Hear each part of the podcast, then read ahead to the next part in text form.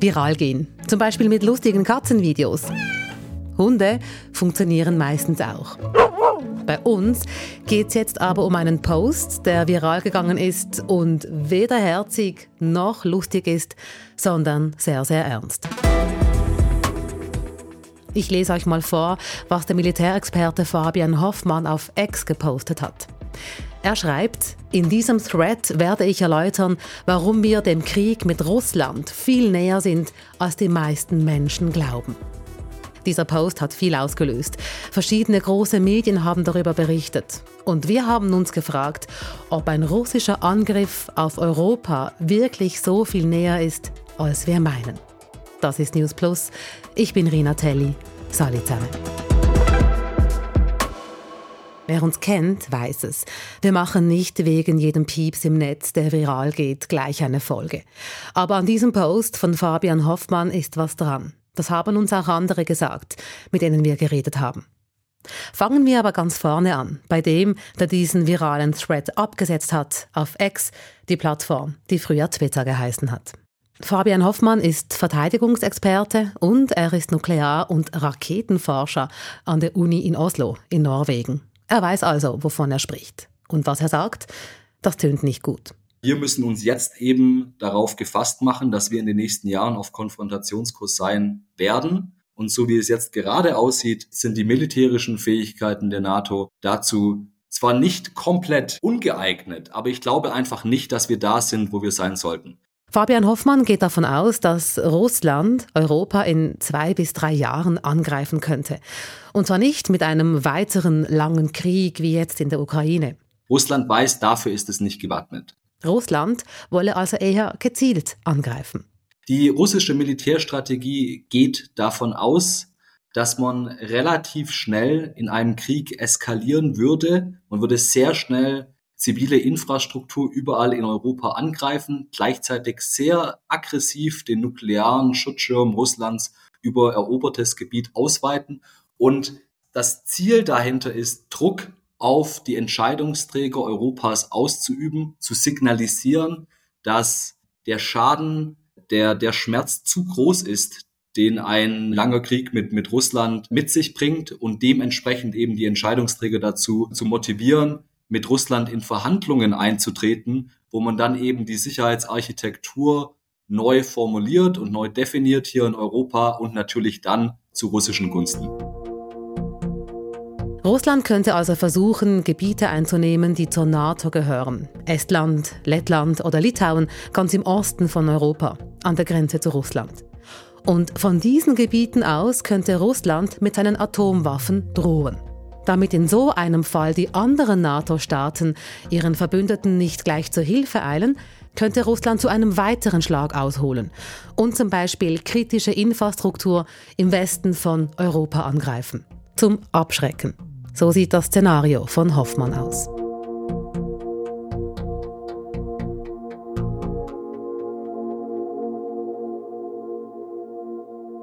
Was dieser Militärexperte sagt, das klingt sehr beunruhigend. Und ich habe mich gefragt, wie viel da genau dran ist. Also habe ich unseren Sicherheitsexperten gefragt, den Freddy. Fredrik Steiger habt ihr bei News Plus vielleicht auch schon gehört. Er befasst sich bei SRF mit Fragen zur Sicherheitslage auf der Welt. Es ist auf jeden Fall so, dass Stimmen wie seine häufiger werden. Es gibt unter Strategieexperten und Expertinnen mehr und mehr, die eine sehr skeptische Sichtweise haben. Das sind solide Leute, das sind nicht Panikmacher. Sie können ihre Überlegungen gut begründen. Und inzwischen sprechen auch schon führende Politiker darüber, dass eine solche Aggression Russlands zumindest nicht auszuschließen ist. Einer, der sich am weitesten aus dem Fenster gelehnt hat, ist nicht zuletzt der deutsche Verteidigungsminister Boris Pistorius.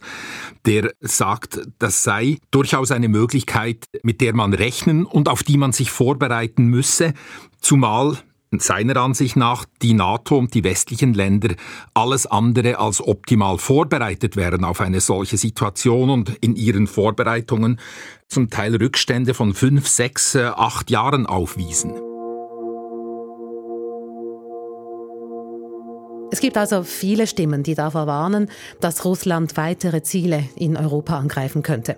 Freddy hat den deutschen Verteidigungsminister Boris Pistorius erwähnt.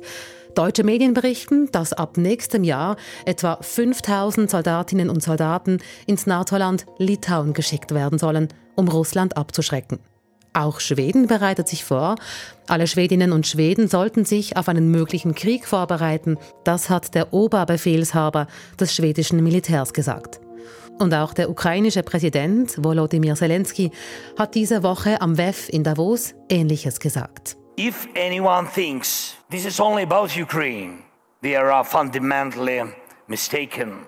Possible directions and even timeline of a new Russian aggression beyond Ukraine become more and more obvious. Es sei ein fataler Fehler zu glauben, dass sich die russischen Aggressionen nur auf die Ukraine beschränken könnten, warnt Zelensky. Es gibt also verschiedene und wichtige Stimmen, die davor warnen, dass Russland weitere Ziele in Europa angreifen könnte. Aber wie realistisch ist es, dass Russland schon in zwei, drei Jahren angreifen könnte, wie wir es von Fabian Hoffmann gehört haben? Das habe ich einen weiteren Sicherheitsexperten gefragt, François Eisbourg. Er ist Präsident des International Institute for Strategic Studies. I would be very surprised if there would be an attack within two to three years for a very basic reason, and that is that the uh, penalties, the military penalties of the war uh, against Ukraine, will not yet have been fully accounted for in Russia itself. Er wäre überrascht, wenn es schon in zwei, drei Jahren einen Angriff geben würde. Aus einem einfachen Grund. Russland müsse die militärischen Einbußen aus dem Ukraine-Krieg erst verkraften. Aber angenommen, es kommt früher oder später so weit und Russland greift weitere Ziele in Europa an. Dann sieht Sicherheitsexperte Fabian Hoffmann zwei Probleme. Das eine ist das konventionelle Kräftegleichgewicht in Europa, wo man natürlich sagen muss, die NATO, die, die, vor allem die europäischen NATO-Staaten, die sind bei ihrer Fähigkeitsentwicklung nicht genau da, die militärische Fähigkeitsentwicklung nicht da, wo sie sein sollten. Aber trotzdem sind wir relativ gut aufgestellt, würde ich sagen. Die europäischen NATO-Staaten seien militärisch also nicht da, wo sie sein sollten. Zum Beispiel Deutschland. Zum Beispiel, wenn man sich die Bundeswehr anschaut, die Bundeswehr hat versprochen, drei einsatzbereite Divisionen der NATO zur Verfügung zu stellen. Wenn ich mir anschaue, wie es da im Moment aussieht, ich glaube bis 2025 war die, die Timeline, aller Voraussicht nach wird die Bundeswehr das nicht schaffen. Und das ist natürlich ein Stück weit katastrophal. Wir befinden uns in einem Europa, in dem es zu einem großen konventionellen Krieg gekommen ist. Russland hat ganz klar, klar gemacht, dass es kein Interesse daran hat, mit dem Westen, mit der EU, mit europäischen Staaten zusammenzuarbeiten.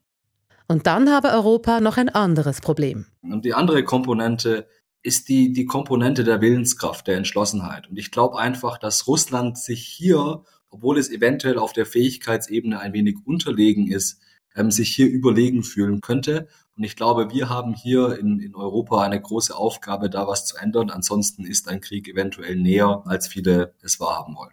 Darum solle sich Europa auf das Schlimmste vorbereiten. Denn nur ein starkes Europa könne Russland davon überzeugen, dass sich ein Angriff gar nicht lohne.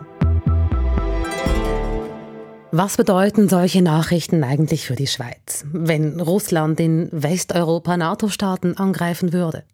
Die Schweiz ist ja nicht in der NATO. Trotzdem werde sie von der Verteidigungsallianz quasi gratis mitgeschützt, sagt Friedrich Steiger. Die Schweiz besitzt ja im Moment beispielsweise keine wirklich effiziente Raketenabwehr. Wir haben keine Patriot-Raketen. Und jetzt schon ist seitens der westlichen Länder, auch der Nachbarländer, die Erwartung, manchmal sogar die Forderung da, dass die Schweiz mehr beitragen sollte zur europäischen Sicherheit, dass die Schweiz, auch wenn das nicht so genannt wird, ein Stück weit eine Trittbrettfahrerin ist. Wenn es tatsächlich zu einem russischen Angriff auf unsere Nachbarländer käme, dann würde der Druck auf die Schweiz steigen, um sich für mehr europäische Gesamtverteidigung zu engagieren, sagt Freddy. Die Schweiz ist ja neutral und kann eigentlich erst dann zu den Waffen greifen, wenn sie selber angegriffen wird. Aber Friedrich Steiger ist überzeugt, wenn unsere Nachbarländer angegriffen würden, dann würden die Stimmen in der Schweiz lauter, die fragen, ob die Neutralität noch das richtige Prinzip ist für die Schweiz und möglicherweise würde auch in der Schweizer Bevölkerung das Bedürfnis wachsen, sich in eine Allianz einzugliedern und so mehr Schutz zu haben. Ein russischer Angriff auf Westeuropa würde also die Schweizer Neutralität auf die Probe stellen, sagt Friedrich Steiger.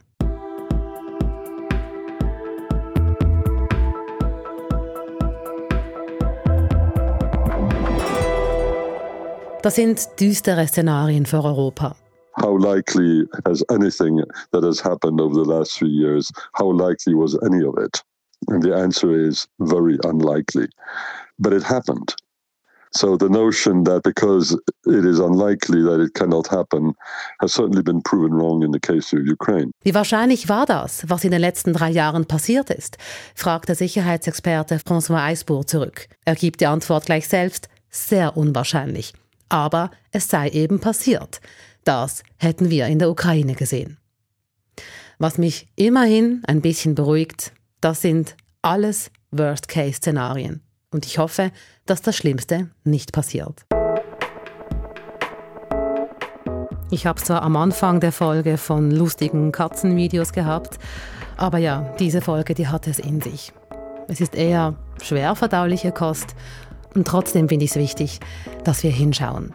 Falls ihr Fragen oder Feedback habt zu dieser Folge, erreicht ihr uns via newsplus.srf.ch. Ihr könnt uns auch eine Sprachnachricht schicken. Die Nummer ist 076 320 1037. Heute waren Tim Eckimann und Marc Allemann am Werk. Ich bin Rina Telli. Salut zusammen. Bis morgen.